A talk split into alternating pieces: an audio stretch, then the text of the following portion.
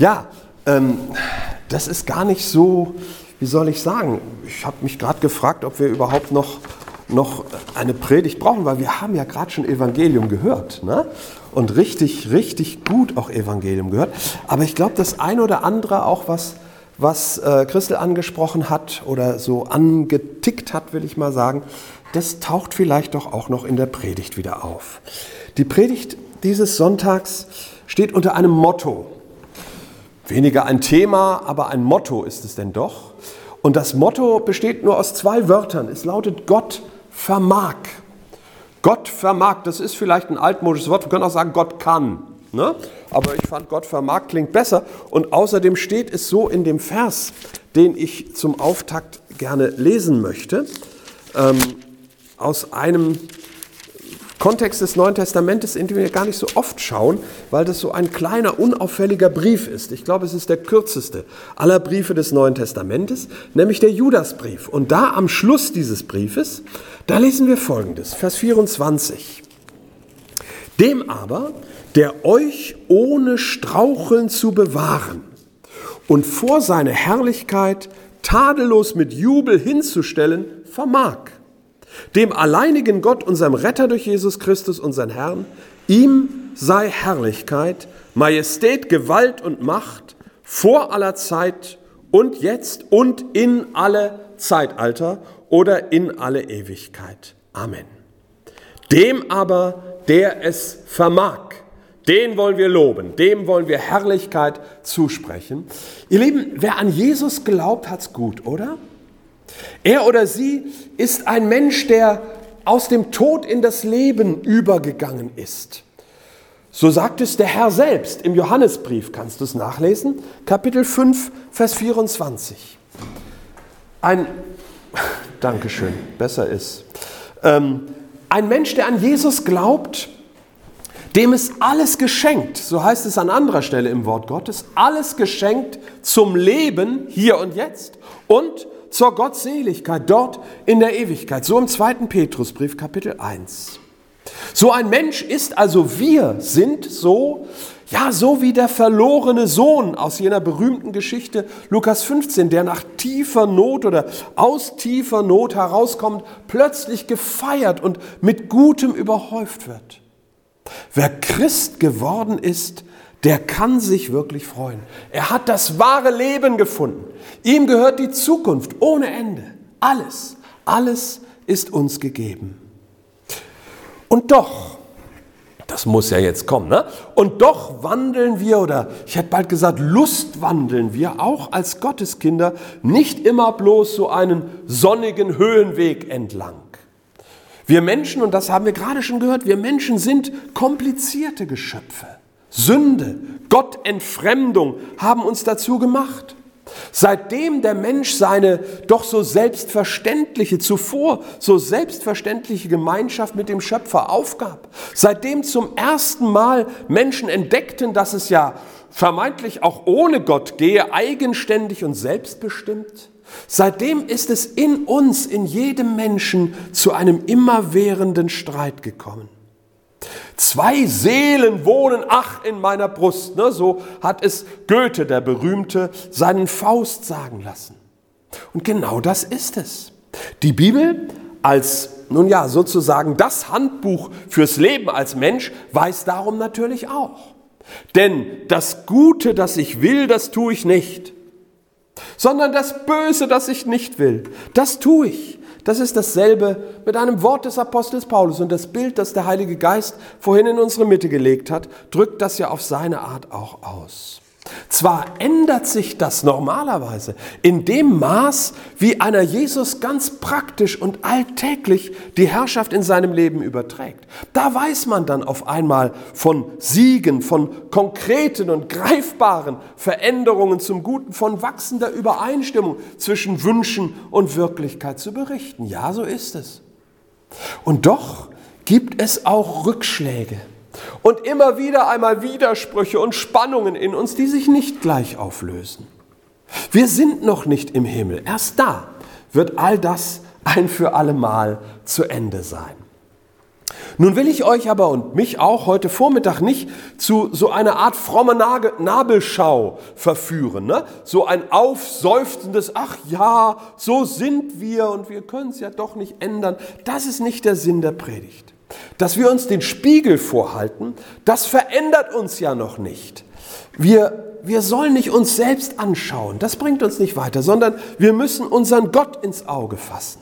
Nur dann erreichen wir, nur dann sehen wir Ziele, zunächst einmal, die wir dann auch wirklich erreichen können. Mir kam dieser Tage, und das war bisher nur die Vorrede, mir kam dieser Tage eine alte Geschichte wieder in den Sinn. Eine Geschichte, in der viel von dem auch wieder aufklingt, was wir schon gehört haben. Nicht zuletzt auch Scham, Erschrecken vor sich selbst und vor den Abgründen im eigenen Leben. Nämlich die Geschichte von Jakob in Bethel. Die steht im ersten Buch Mose, Kapitel 28, Abvers 10. Und ich lese einmal einige Verse. Da lesen wir, Jakob zog aus von Beersheba und ging nach Haran. Und er gelangte an eine Stätte und übernachtete dort, denn die Sonne war schon untergegangen. Und er nahm einen von den Steinen dieses Ortes und legte ihn an sein Kopfende und legte sich nieder an jenem Platz. Und er träumte. Und da war eine Leiter auf die Erde gestellt und ihre Spitze berührte den Himmel. Und Engel Gottes stiegen darauf auf und nieder. Und siehe, der Herr stand oben über ihr und sprach, ich bin der Herr, ich bin der Gott deines Vaters Abraham und der Gott Isaaks. Das Land, auf dem du liegst, Dir will ich es geben. Dir will ich es geben und deiner Nachkommenschaft. Und deine Nachkommenschaft soll wie der Staub der Erde werden. Und du wirst dich ausbreiten nach Westen und nach Osten und nach Norden und nach Süden hin. Und in dir und deiner Nachkommenschaft sollen gesegnet werden alle Geschlechter der Erde.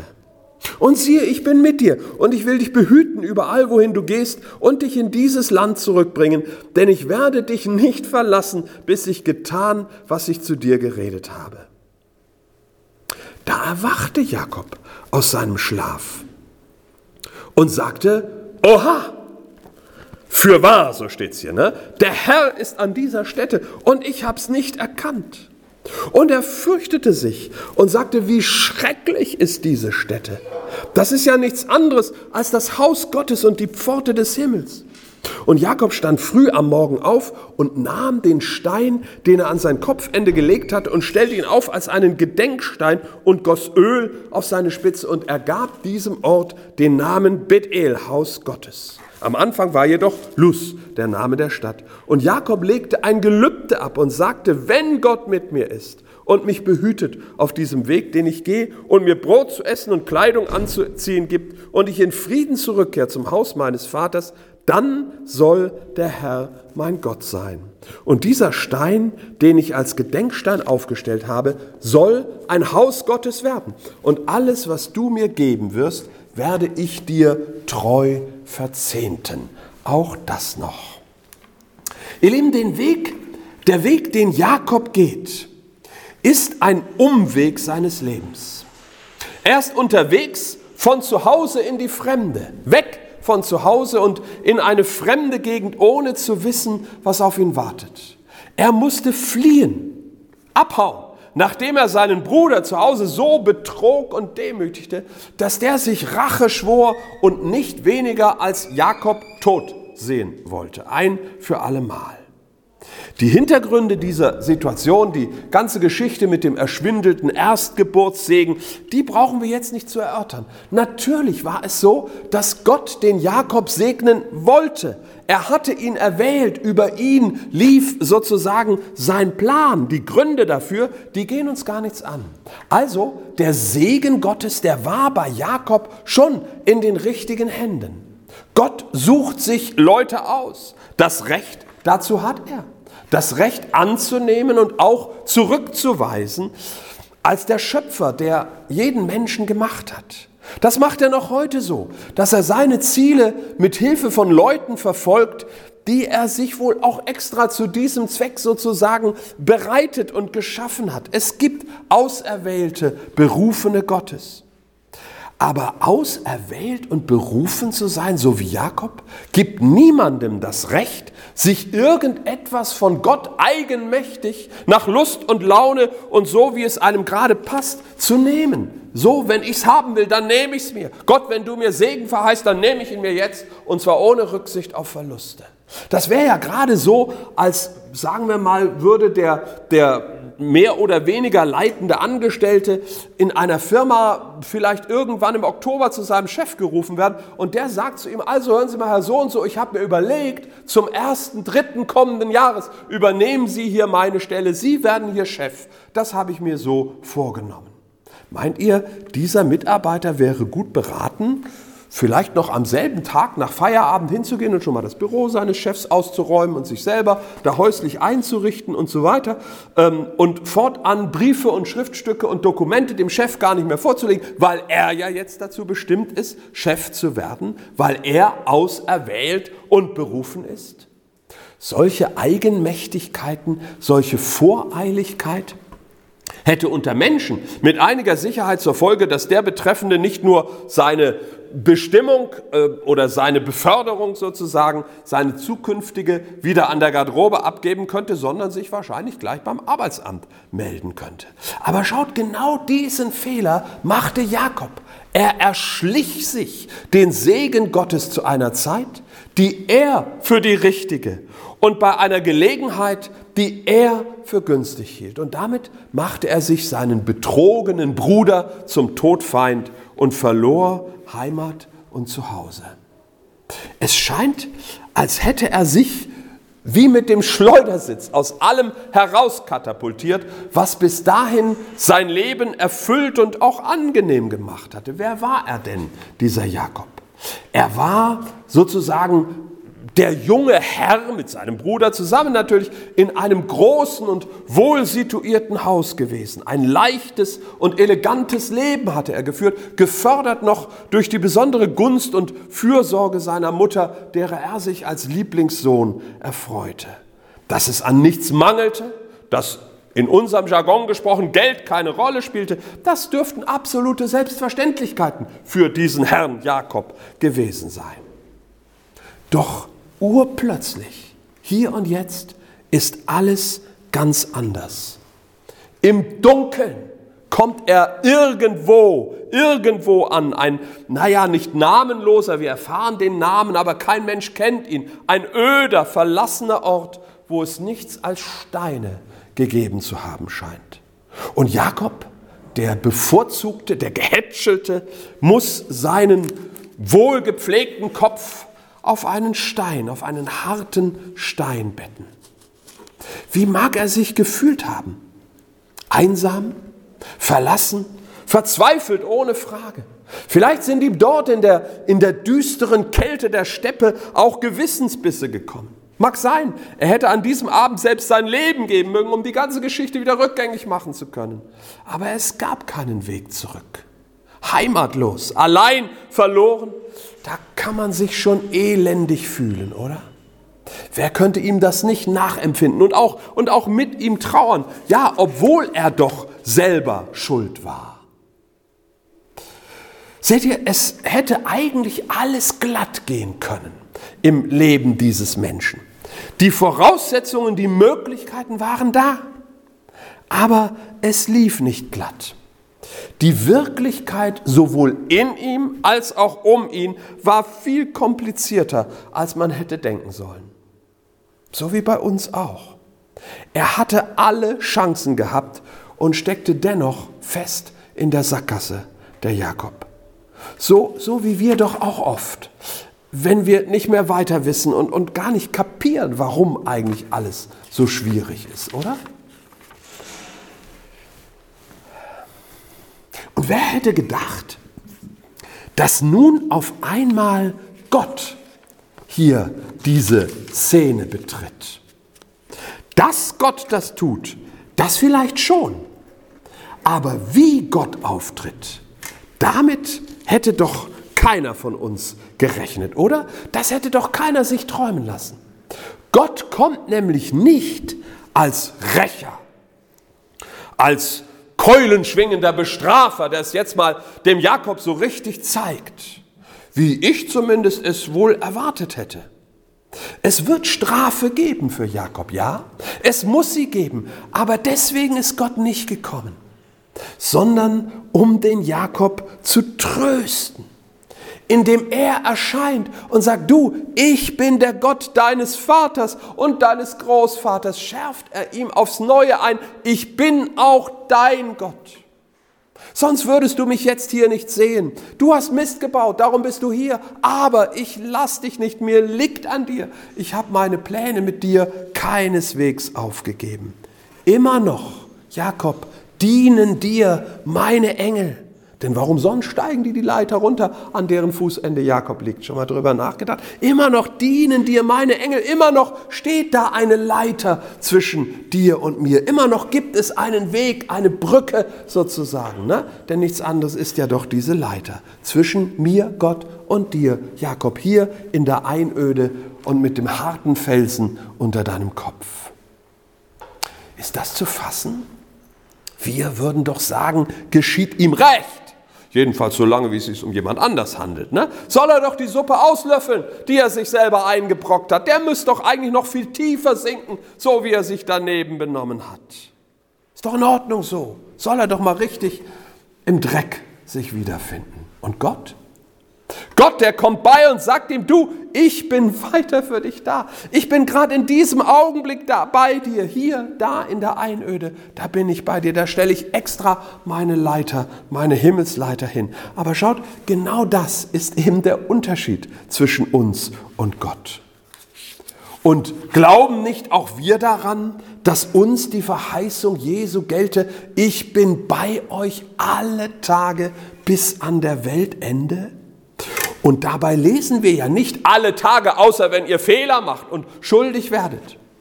Schau, als Jesus diesen Satz sagte, da wusste er ganz genau, wie elend häufig uns, jedenfalls mir, das passieren würde. Und trotzdem legte er sich fest, alle Tage, alle Tage bei dir, alle Tage bei euch. So, Gottes Hand greift in Dunkelheit und Trübseligkeit hinein. Sie sucht gerade in den finstersten Ecken nach uns, in denen wir uns manchmal, siehe oben, beschämt und verzagt verkriechen. Gott vermag, Gott vermag uns da zu finden, wo eigentlich keiner uns sehen soll. Gott vermag, Gott vermag ein Wort des Trostes zu sprechen, ja selbst da, wo wir selbst uns zum Ekel, zum Abscheu geworden sind. Doch damit nicht genug. Gottes Gaben und Berufungen vermögen ihn nicht zu gereuen, heißt es. Jakob war ein Auserwählter, ein Berufener Gottes, haben wir gesagt. Ne? Ihr Lieben, ist das nicht interessant? Das hat mich richtig, richtig gepackt dieser Tage, als ich darüber nachdachte. Gottes Gaben und Berufungen vermögen ihn nicht zu gereuen. Das bedeutet nichts anderes als hier vermag Gott nicht. Hier vermag Gott nicht, Gutes wieder zurückzunehmen, das er uns einmal zugedacht hat. Das, sagt die Bibel, das kann er nicht. Er, der doch alles vermag. So sehr, so sehr ist er für uns, so sehr nimmt er unsere Partei, obwohl oder gerade weil er uns kennt und weiß, wie elendiglich verloren wir wären, wenn er nicht bedingungslos auf unserer Seite stünde. Uns im Stich lassen, uns preisgeben, nein, das, das vermag er nicht. Seine Gaben und Berufungen können ihn nicht gereuen. Und dafür finden wir hier einen Beleg in dieser Geschichte. Gott belässt es ja nicht dabei, dem verirrten Jakob zu zeigen, dass er immer noch bei ihm ist.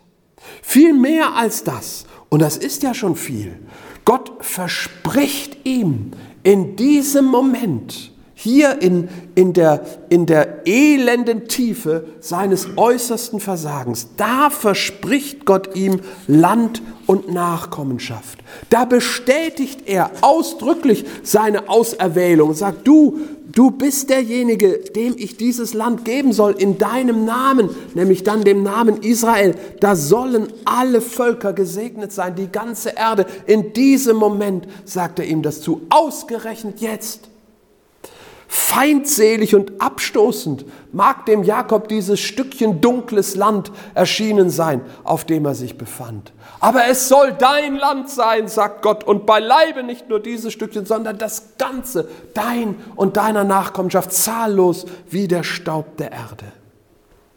Schaut, die größten Träume eines orientalischen Beduinen lassen sich in diesen zwei Wörtern zusammenfassen. Land und Nachkommenschaft. Beides verspricht Gott dem Jakob im Übermaß und er verspricht es ihm in dieser Stunde, in diesem Moment. Das hatte Jakob nicht verdient. Dessen mag er sich erinnert haben, später, wann immer nach vielen Jahren all das tatsächlich, er, er sich all dessen tatsächlich erfreute, was ihm hier angekündigt wurde.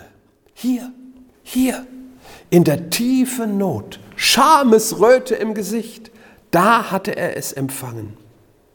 Es sollte sich zeigen, dass er tatsächlich später nie vergaß, wem er diesen Reichtum dankte. Hier lernen wir, Gott vermag. Gott vermag, den zu segnen und zu mehren, der absolut unwürdig ist.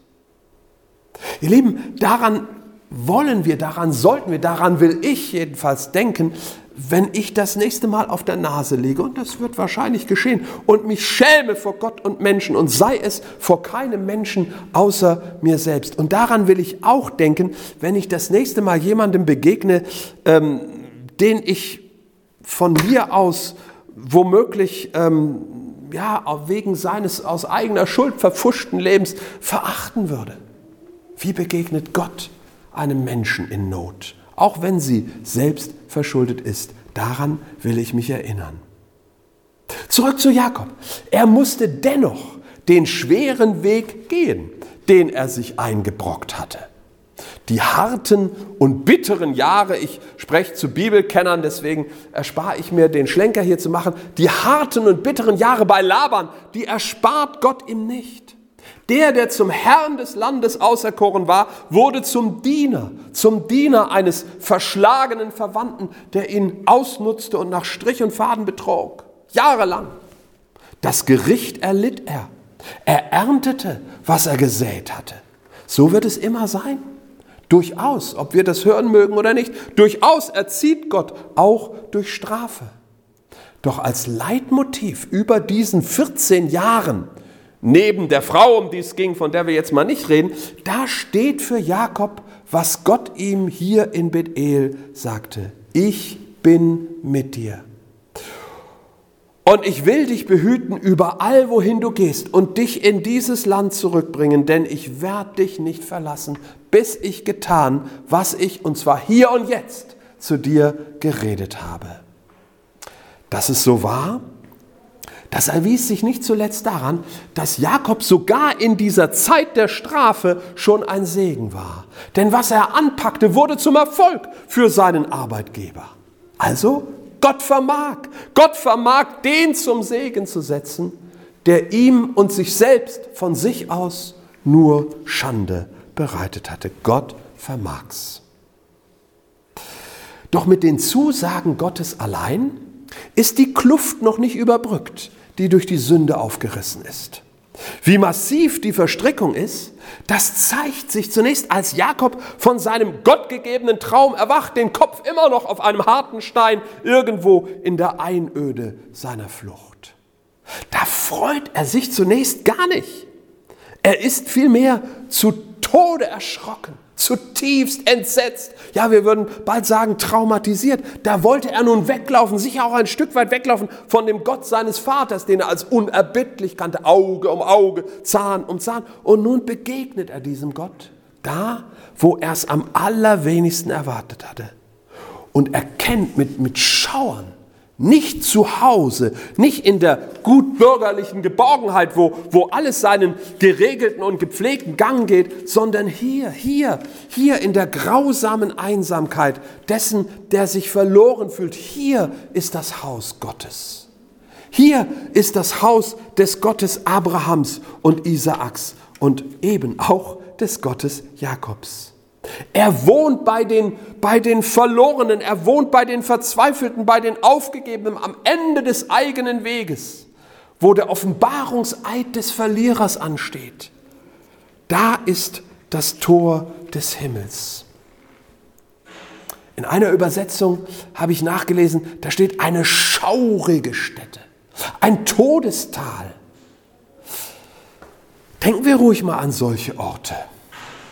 Flüchtlingslager an der polnisch-weißrussischen Grenze oder Fixerecken im Bahnhofsviertel in Frankfurt oder was uns da noch alles einfallen mag. Himmelstore? Ja. Denn mitten in diesem Elend steht Gott und ruft die Menschen zu einem neuen Leben. Zumindest will er das. Ob es ihm gelingt, das könnte durchaus auch etwas mit uns zu tun haben. Jakob jedenfalls, Jakob fürchtete sich. Denn es durchzuckte ihn, so geht's jetzt nicht mehr weiter. Schluss mit dem leichtfertigen Leben in Zerstreuung und Vergnügen, Schluss mit Rücksichtslosigkeit und brutalem Egoismus, Schluss mit Unverbindlichkeit und einem Leben so in den Tag hinein, irgendwie, wie es gerade kommt. Wenn man vor der Pforte des Himmels steht, muss eine Entscheidung fallen. Übrigens auch dann, wenn man diese Himmelspforte entdeckt, ohne dass man selbst irgendwie am Nullpunkt angekommen ist. Auch vielleicht unter ganz anderen Lebensumständen. Wer um den Ruf Gottes weiß, kann nicht einfach weiterleben, als wäre nichts geschehen. Er muss sich Gott stellen entweder den Mut haben, ihm ein Nein entgegenzuschleudern mit allen Konsequenzen oder, was viel, viel besser ist, in seine Hand einschlagen, dem Ruf folgen und sei es wie bei Jakob mit einem furchtsamen, zitternden Herzen, das gar nichts erkennt, außer der fassungslos machenden Größe des lebendigen Gottes. Jakob erkannte, Gott lebt und interessiert sich für mich. Aber dieser Gott war ihm noch nicht geheuer. Mit einem Gelübde musste er ihn erst noch auf die Probe stellen. So mag es auch uns gehen. Wir wissen gar nicht, was kommt da auf uns zu. Man bedenke, der lebendige Gott, Schöpfer Himmels und der Erden. Was passiert, wenn der mein Leben in die Hand nimmt? Das überschaue ich dann nicht mehr. Dann, dann unterstehe ich einer Potenz, einer Macht, die für mich nicht kontrollierbar ist, die viel, viel, viel größer und stärker ist als ich. So erging es auch mir einmal vor vielen Jahren, bis ich sagte, Herr, wenn du dich mir erweist, wenn du wirklich für mich da bist, dann ja, dann will ich ernst mit dir machen. Dann gehört dir mein Leben. Und Gott ließ es sich gefallen und begegnete mir, Reimer, auf dieses erste, allererste Gebet meines Lebens hin in einer so überwältigenden Weise, dass es mich glatt aus den Puschen schmiss und mein Leben bis heute, Gott sei Dank, ihm gehört und immer gehören wird. Gott ließ sich auch das Wenn des Jakob gefallen, zu dem der sich ja trotz seines Erschauerns immer noch aufschwang. Er glaubte ja, der Jakob. Wie konnte er anders nach dieser Gottesbegegnung? Er baute Gott einen geweihten Stein. Ich übertrage mal ganz frei weg auf unsere Terminologie. Er entschied sich zum Glauben, er entschied sich für Christsein, aber doch noch nicht rückhaltlos für Christus als seinen Herrn. So weit war er noch nicht. Da braucht es erst noch Zeit und Erfahrungen mit diesem Gott, der ihm begegnet war. Er glaubte, aber sein Glaube war noch schwach sozusagen auf Probe. Doch Gott akzeptiert diesen Glauben. Er vermag daraus mehr und Festes zu machen. Gott vermag den Schwachen, auch den Schwachen im Glauben, zu tragen, zu führen und aufzubauen. Auch jetzt, konfrontiert mit diesem Ansinnen, das uns gelinde gesagt unbescheiden vorkommen mag, ne, von Jakob, auch jetzt stößt Gott den Jakob nicht zurück. Er wird schon gesehen haben, dass dieses Gelübde ehrlich war. Und darauf, auf die Ehrlichkeit unseres Herzens, darauf kommt es ihm an und auf nichts sonst. Umso zuversichtlicher sollten wir, ob wir nun im Glauben am Anfang stehen, wie Jakob in Bethel, oder schon ein gutes Stück Wegs mit Jesus hinter uns gebracht haben, umso zuversichtlicher sollten wir sein. Er vermag, zurück zum Ausgangstext, er vermag uns ohne Straucheln zu bewahren. Und selbst wenn wir straucheln, vermag er es immer noch und wird es auch schaffen. Er vermag uns tadellos zu machen. Und wenn wir noch so viel Tadel an uns finden, der Tag der Tadellosigkeit vor seinem Angesicht kommt. Er vermag über uns zu frohlocken. An ungeachtet, ungeachtet all der Traurigkeit, die wir ihm allzu oft nur zufügen, denn er sieht uns schon jetzt als die Erben seiner Herrlichkeit, gemeinsam mit Jesus, zu denen seine Gnade uns machen wird, uns unweigerlich machen wird. Ihr Lieben, das soll die Botschaft heute Vormittag sein, eine Botschaft zum Freuen. Gott vermag, Gott vermag all unserem Unvermögen, ja unserem Ungehorsam zum Trotz. Wir werden das Ziel erreichen, wenn wir uns Jesus geweiht haben. Wir werden es erreichen, nicht wegen uns, sondern eher trotz uns, aber wir werden es erreichen wegen der unbegreiflichen Gnade unseres Vaters im Himmel. Gott vermag. Gott vermag uns ohne irgendwelche Makel hinzustellen, hinzustellen vor seine Herrlichkeit, als ein Teil seiner Herrlichkeit. Gott vermag den zu segnen und wiederherzustellen und noch mehr als nur wiederherzustellen, den, der absolut unwürdig ist. Ihr Lieben, wehe mir, wehe uns, wenn sein Segen abhängig wäre von meinem Wohlverhalten, von meiner Güte, von meiner Makellosigkeit. Niemand von uns hätte auch nur die geringste Chance aber er, er vermag's. Und ich lese nochmal zum Schluss diesen Vers, mit dem ich begonnen habe, den Vers aus dem Judasbrief, um das noch einmal vom Wort Gottes her in unsere Herzen einzuprägen, denn darum geht es dem Heiligen Geist heute Morgen. Dem aber, der euch, uns, ohne Straucheln zu bewahren und vor seiner Herrlichkeit tadellos mit Jubel hinzustellen vermag, dem alleinigen Gott, unserem Retter durch Jesus Christus, unseren Herrn, dem sei Herrlichkeit, Majestät, Gewalt und Macht vor aller Zeit und jetzt und in alle Zeitalter. Er vermag es. Amen. Amen heißt, so sei es und heißt auch, so wird es sein. Gott vermag. Er vermag es auch in deinem Leben. Und er vermag es übrigens auch mit uns als Gemeinde.